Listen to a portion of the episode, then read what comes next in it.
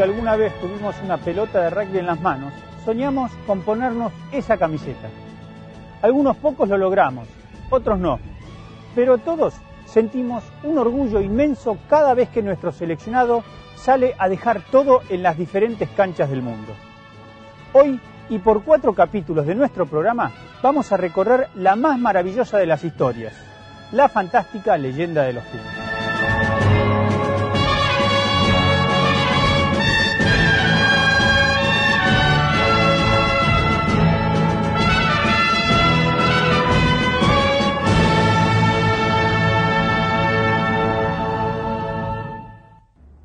Un sentimiento que no termina, porque yo creo que cuando vos te sentís realmente Puma, creo que llegás a la edad que tengo yo y te, te seguís sintiendo Puma.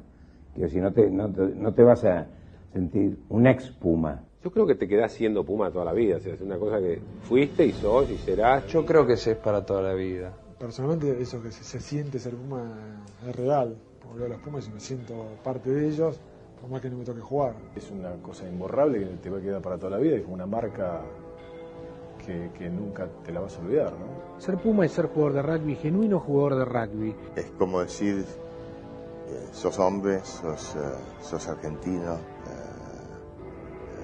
sos valiente, sos, tenés honor. Tiene que tener este, una sangre que sienta que le, le, le, le hierve dentro del cuerpo.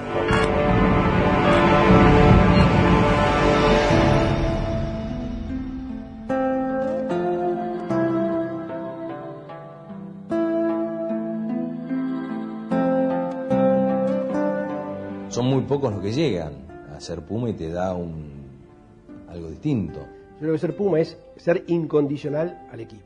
Creo que el representar a tu país y con todas las responsabilidades que eso conlleva eh, es único. Es una responsabilidad que tiene uno muy grande por lo que representa. Cuando sos Pumas tenés responsabilidades, muchas responsabilidades. De entrega hacia algo que es como una bandera, que no es una bandera, pero se viste con un orgullo y te da la responsabilidad de representar en el momento que estás jugando a todo el rugby.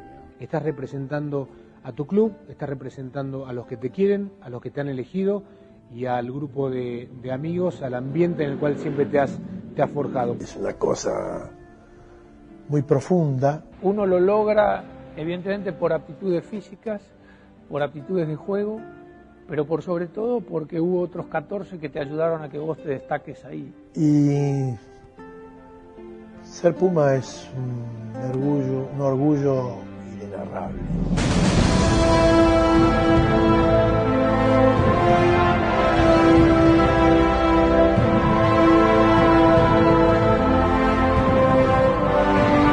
Perder no existe. Eso significa, o sea, el Puma no pierde, al Puma le gana.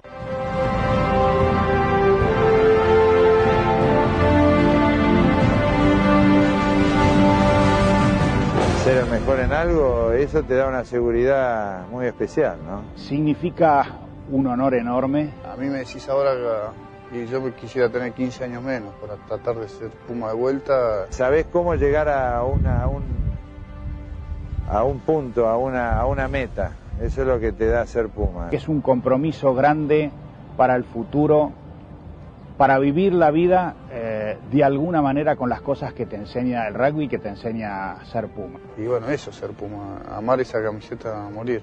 La Argentina está primero de todo, y eso no me lo puedo sacar al bocho.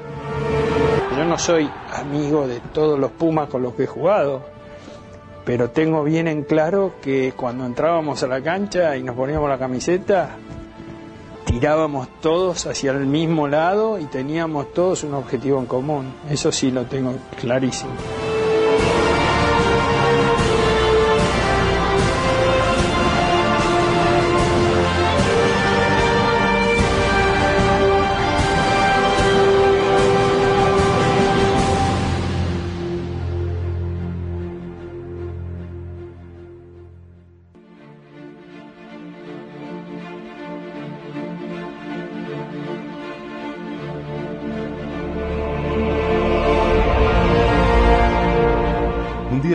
Los ingleses del ferrocarril y nos mostraron el juego.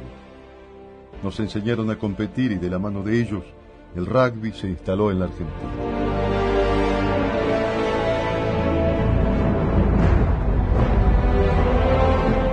Los británicos fueron los que nos enseñaron a jugar al rugby y también fueron nuestros primeros rivales. En 1910 se jugó el primer partido internacional allá con un combinado británico.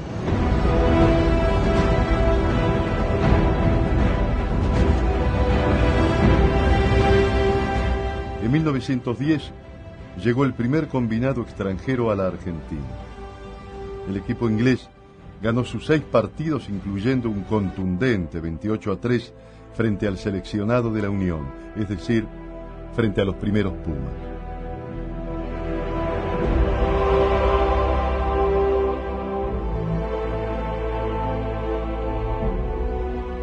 A partir de ese momento, se suceden algunas visitas de combinados británicos hasta que en 1932 llegan los poderosos Juniors Springboks. Ese partido no se juega en Gimnasia Esgrima, se juega en Ferrocarril Oeste. Claro, era una, una cancha de fútbol. Hay partidos con los sudafricanos muy parejos. No solamente el seleccionado argentino, sino que Gimnasia Esgrima también. En el año 1936 viene el equipo, el combinado británico. Después se produce un paréntesis bastante prolongado con motivo de la Segunda Guerra Mundial. Y recién en el año 1948 viene el primer equipo este, que se invita, que es a- al combinado Oxford Cambridge, ¿eh? este, que jugó acá en el año 1948. A partir de 1948, esta cancha de Jorge Newbery se convierte en el escenario principal de los partidos del seleccionado argentino. A mí me tocó jugar en esta cancha siendo de la primera de gimnasia de esgrima, capital y provincia en ese tiempo. Y le ganamos capital a provincia por primera vez.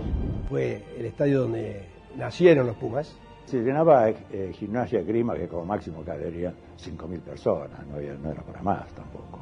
Alrededor de 10.000 personas, o un poco más. Era lo único grande que teníamos, que entraban 15.000, 20.000 personas apretadas. Creo que más no. Era una fiesta. Vos pensás que todos los chicos eh, íbamos del lado del lado de la vía, algunos con intención de colarse, otros de no, pero no teníamos plata para pagar la tribuna enfrente. Pero era, era como una religión, íbamos, iba mucha gente. Se llenaba la cancha esta, ¿eh? Se llenaba. La cancha se llenaba, la cancha no es muy grande contra tribunas, pero comparado con las, con las canchas de partidos comunes, era, para nosotros era impo- como imponer. Salir y sentir el aplauso de la gente y sentir como, sí, fue un aplauso al salir el, el equipo argentino, fue un aplauso tremendo. Sí, lo que alguna vez te conté, sentía como que me levantaba, claro, en los primeros partidos internacionales que yo jugaba. Hay que ver eso, era pibe. Nos encontrábamos en, en, eh, en la cancha, donde está la cancha de Gimnasia y Grima. Por atrás de la cancha pasa, pasa un tren, hay una línea de, de trenes que pasa y, y se paran a veces cuando estamos jugando. Y, en fin, todo es una cosa rara. Pero era, era lindo porque la gente le gustaba que se parara, que, que, que vieran algo del partido, en fin, todo lo que podían. Te agradezco el recuerdo, muy lindo, y haber estado acá donde fue momentos inolvidables. Muchas gracias. Yo creo que cada época tuvo su estadio. Creo que Maldonado fue uno de los estadios muy importantes de los Pumas. Quizás fue el estadio donde nacieron los Pumas.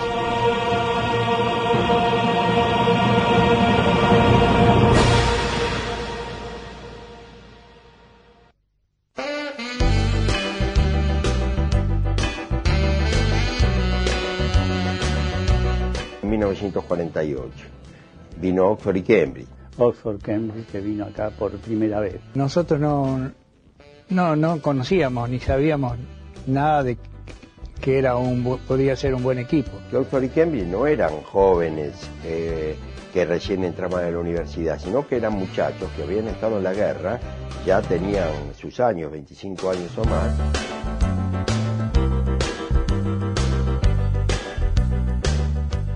Jugamos acá. Jugamos acá. ¿Cómo era un día? Yo tengo una foto de un tackle que le hago al argentino que jugó para Oxford Cambridge. Vino este, Barry Holm como, como fullback en el, seleccion- en el seleccionado, en el combinado de Oxford Cambridge. A Barry Horn, que me hice muy amigo de él después. En la- acá en esta, muy cerca, en las 25 yardas, acá. Yo vine corriendo desde acá y lo agarré ahí.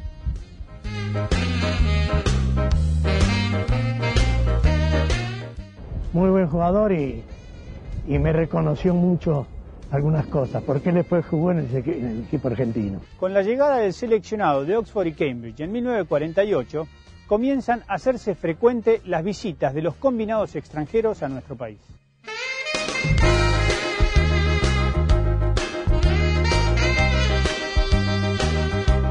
El equipo de Francia vino en, en el año 49.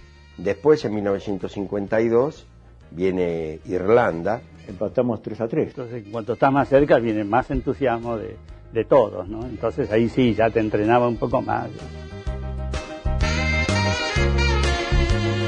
Los fuertes seleccionados extranjeros que llegaban al país eran nuestros maestros de rugby. Los argentinos nos íbamos nutriendo de su calidad y ellos disfrutaban de la cordial bienvenida que se les prodigaba.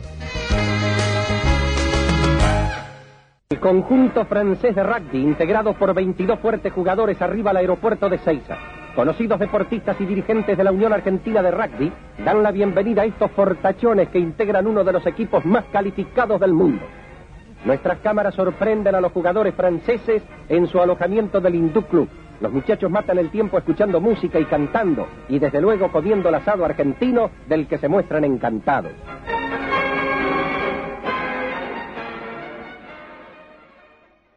Y destacados había mucho. Bueno, por de pronto la pareja de medios del seleccionado, la clásica pareja de los de Pucará, eso no se sacaba nadie.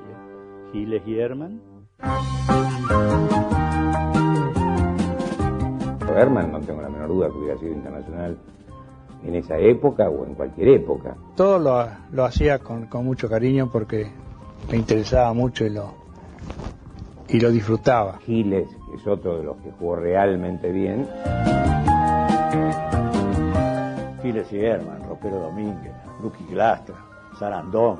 De acuerdo a la primera línea de Old Georgian, con eh, Foley, Charlie Swine, eh, Tompkins. Frigerio mismo.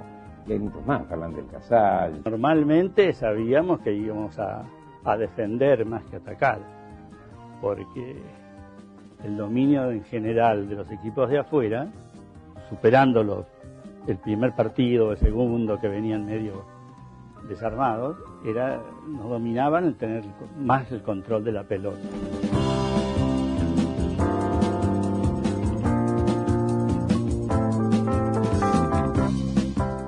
Fernández del Casal, Julio Genú. Eran tipos que conocían el deporte, que lo jugaban muy bien.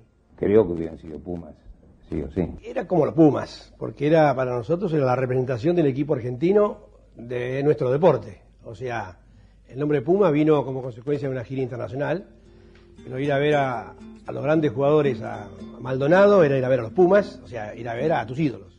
Después de, que- de- de algún tiempo, un presidente del club dijo que todos los, los, los, los, este, jugadores eh, seleccionados argentinos son Pumas. Entonces hicieron una gran, un gran festejo y nos dieron una corbata eh, considerándonos también a nosotros Pumas.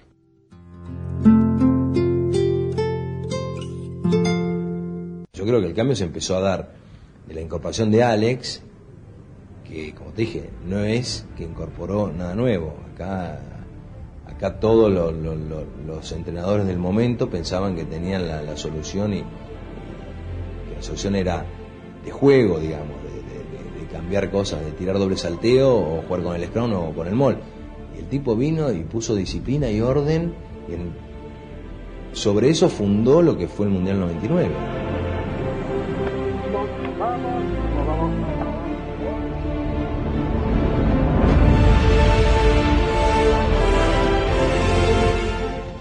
En 1959 los Juniors Springbok Los Juniors Springbok habían dado una muestra clara de lo que era su potencia. y en el 60 Francia.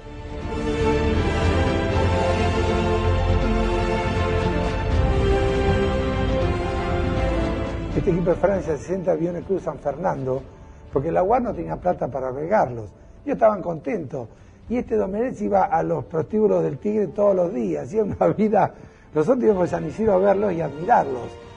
Mi recuerdo es enorme de ese hombre que era así que es el sueño de lo que yo pensaba que podía ser en primera línea.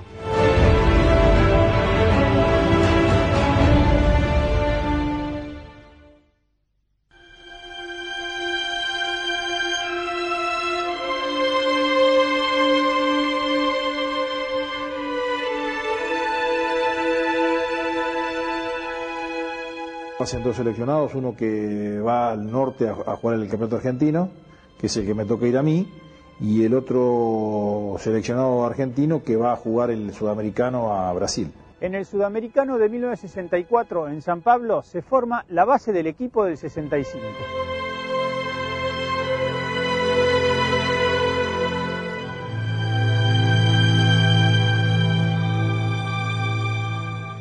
Y ahí fue donde apareció el presidente de la Unión de Rugby Sudáfrica, que era Danny Kremer.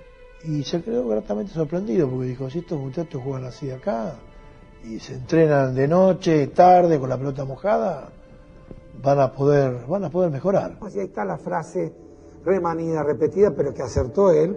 Ustedes van a ganar más partidos de lo que piensan.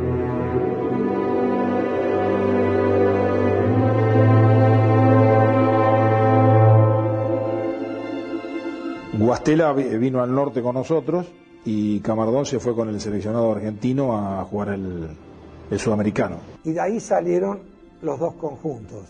Por ejemplo, Pochola Silva estaba, y el gato Handley, quien después me sacó el puesto a mí, estaban en, en Salto, Tucumán. Y un grupo anterior estábamos en Brasil. Por primera vez, la preparación del seleccionado se realizaba de manera muy rigurosa. Es que el compromiso asomaba como muy duro y los jugadores deberían estar aptos físicamente para afrontar semejante prueba.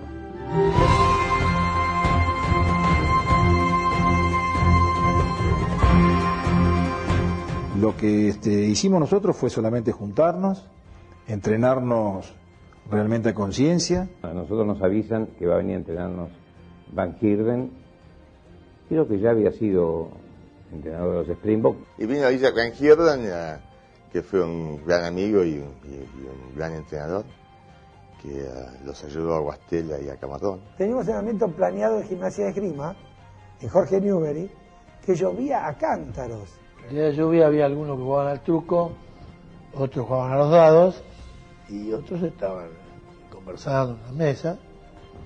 Y llega Isaac McHirden, mira, Y nos pregunta por qué no nos cambiamos y le decimos que si se, si se dio cuenta de cómo estaba lloviendo. Digo, ¿qué hacen acá? Ahí está lloviendo. se para en la puerta y me dice, ustedes son los que están convocados como para formar el seleccionado para ir a Sudáfrica, sí. ¿Y qué hacen acá? ¿Así se entrenan? No, afuera todos, cámbiense. Él tenía unos mocasines nomás. Y salió y el primero que salió a mojarse fue. Y nos hizo hacer unos 40 largos famosos de él, nos mató. Y estuvo él vestido con saco y corbata y zapatos, cuerpo a tierra, salto de rana, aparecía del ejército. A partir de él y a partir de ese día yo creo que no hay seleccionado que, que haya parado a entrenarse por la lluvia.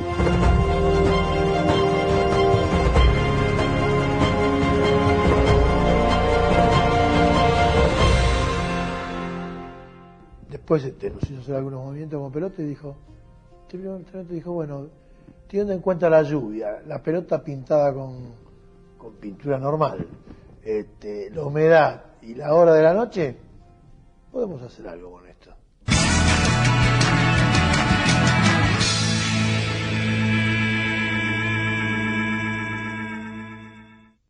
En aquel entonces no se llamaban Pumas, se llamaron Pumas cuando fueron a, Sud- a Sudáfrica. Yo digo que juegan el seleccionado, que así se llamaba en aquel tiempo, que equivaldría ahora a los Pumas. Prueba de ello es que la mismo, el logo de las camisetas, lo vas a ver en cualquier foto que haya por allí, es el mismo que siguió para siempre. La Unión, por, indi- eh, por iniciativa de, de Ropero Domínguez, eh, donde a todos ex internacionales le dieron la corbata de Puma.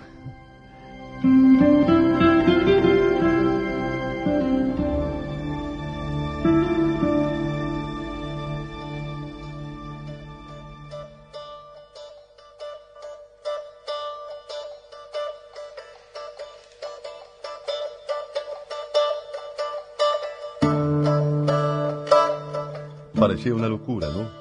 Sudáfrica, la tierra de los Springboks. Dos meses jugando 16 partidos contra los mejores jugadores del mundo. Sí, indudablemente era una locura. Bueno, todo el mundo dijo que nos iban a matar. Un amigo dijo, bueno, al menos que vuelvas vivo. ¿Por qué? Por la impresión que teníamos de esos gigantes sudafricanos que nos iban a aplastar, nos iban a matar. Con la citación de jugadores jóvenes que había, y había muchos que, se, que, que desistieron de ir a Sudáfrica o que no podían por lo que fuese, por una gira larga también. Cuando se formó el grupo, algunos eludieron el compromiso. Varios de los mejores jugadores de la época no viajaron a Sudáfrica. Entonces se sumaron los jóvenes.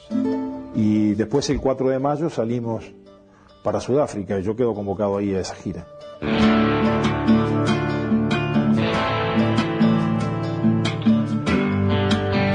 Y ahí sí, el equipo estuvo completo. La mayor epopeya del rugby argentino estaba por comenzar.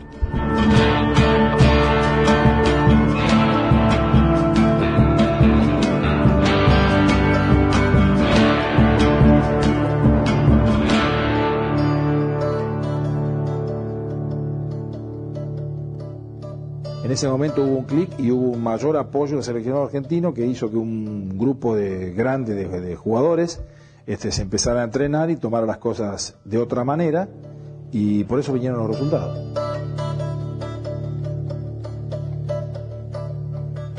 En Rhodesia, antes del primer partido de la gira, un periodista local bautiza para siempre al seleccionado argentino. El escudo nuestro es un jaguaretec. Y una de las cosas que llamó la atención, como, como, como, como ellos tienen el Springbok, que era ese animal que nosotros llamamos jaguareté. Ahí hubo una conferencia de prensa y ahí apareció uno que dijo que es ese animal. Nosotros les queríamos explicar a los, a los periodistas este, sudafricanos que era un jaguareté y no lo podían pronunciar.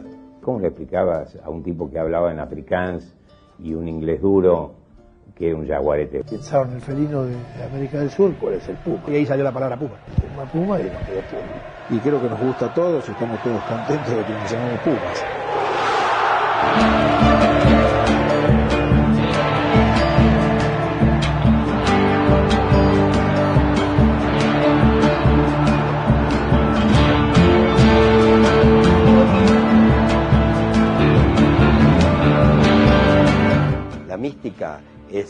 Digamos, eh, ser un, un trabajador, ser, estoy hablando rugbyísticamente, eh, ser un tipo sencillo, ser eh, un amigo, brindar, brindar amistad y por sobre todas las cosas tener fe en lo que se está realizando.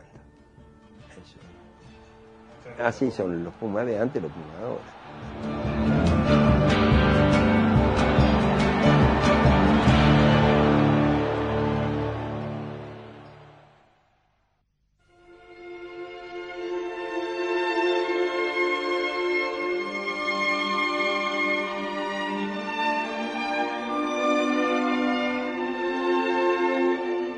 A tierras ajenas, viste, a Rhodesia, después a Sudáfrica. eh, nos ganaron los primeros partidos. Fuimos- fu- muchos de nosotros fuimos golpeados fuerte en esos partidos.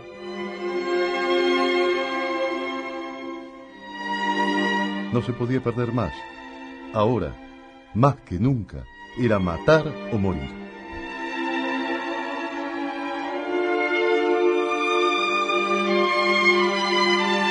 Y lo que dijimos era, o cambiamos la actitud en la cancha y vamos todos juntos, los 15 juntos, muy al frente y, más agresivamente a buscar el partido, o nos iba a seguir ocurriendo lo que nos ocurrió en los primeros partidos, que, fue que nos ganaron y nos, pegaron a una paliza también.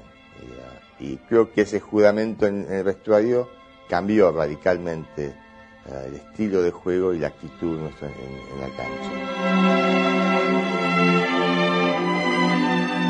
Con el devenir de la gira empezaron a aparecer los líderes. Pochola, El Gato, Lucho, Aitor. el gran capitán argentino fue un verdadero padre para los más jóvenes del equipo. Jugamos en Newlands, el primer partido muy importante, y le ganamos le, ganamos claramente al seleccionado de la Sociedad del Sur.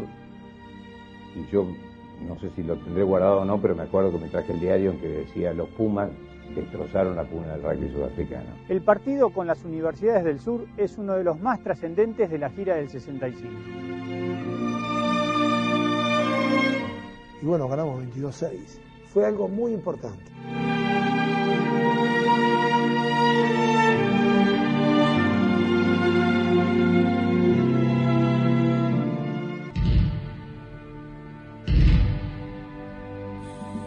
Por fin llegó el partido más esperado.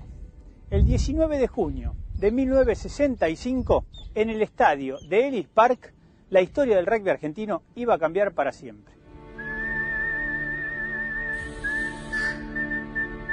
El del Junior Espimo, que era el partido principal nuestro, que era el partido que había que ganar. Teníamos miedo, pero miedo no de perder, miedo de ganar, en el sentido de lo que iba a producirse, podía llegar a producirse en el rugby argentino si llegábamos a, a ganar.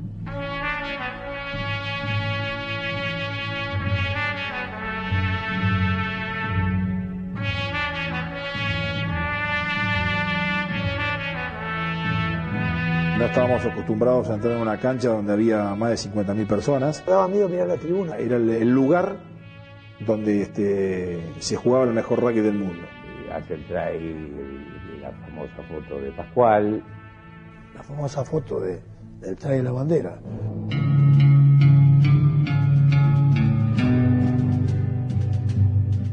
Pasaron casi 40 años y parece que el vuelo de Marcelo no termina, que sigue ahí, firme, corajudo, listo para cambiar la historia del rugby argentino.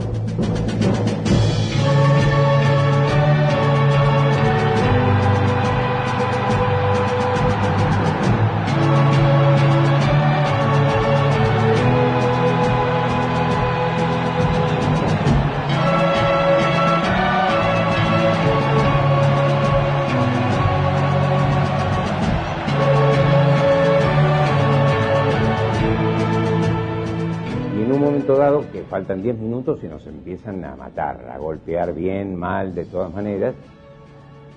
Entonces yo le digo, aguantemos un poquito más porque no nos vamos perdiendo de esta cancha. Y llegamos al, final y no, no podíamos ganar. Pasó un tiempo y ganamos. Y bueno, habíamos ganado este, en, una cancha con 65.000 espectadores. Y ese mismo día pierden los Sprengos y pierden los Junior Sprengos con nosotros. Así que fue un día también negro para Sudáfrica.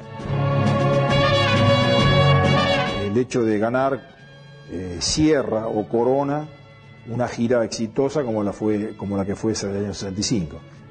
Un momento muy importante porque se gana un, estadio histórico ante un equipo muy fuerte. Pero lo cierto es que ese es un punto de partida. Puma 75 es el comienzo de una era diferente en el rugby argentino.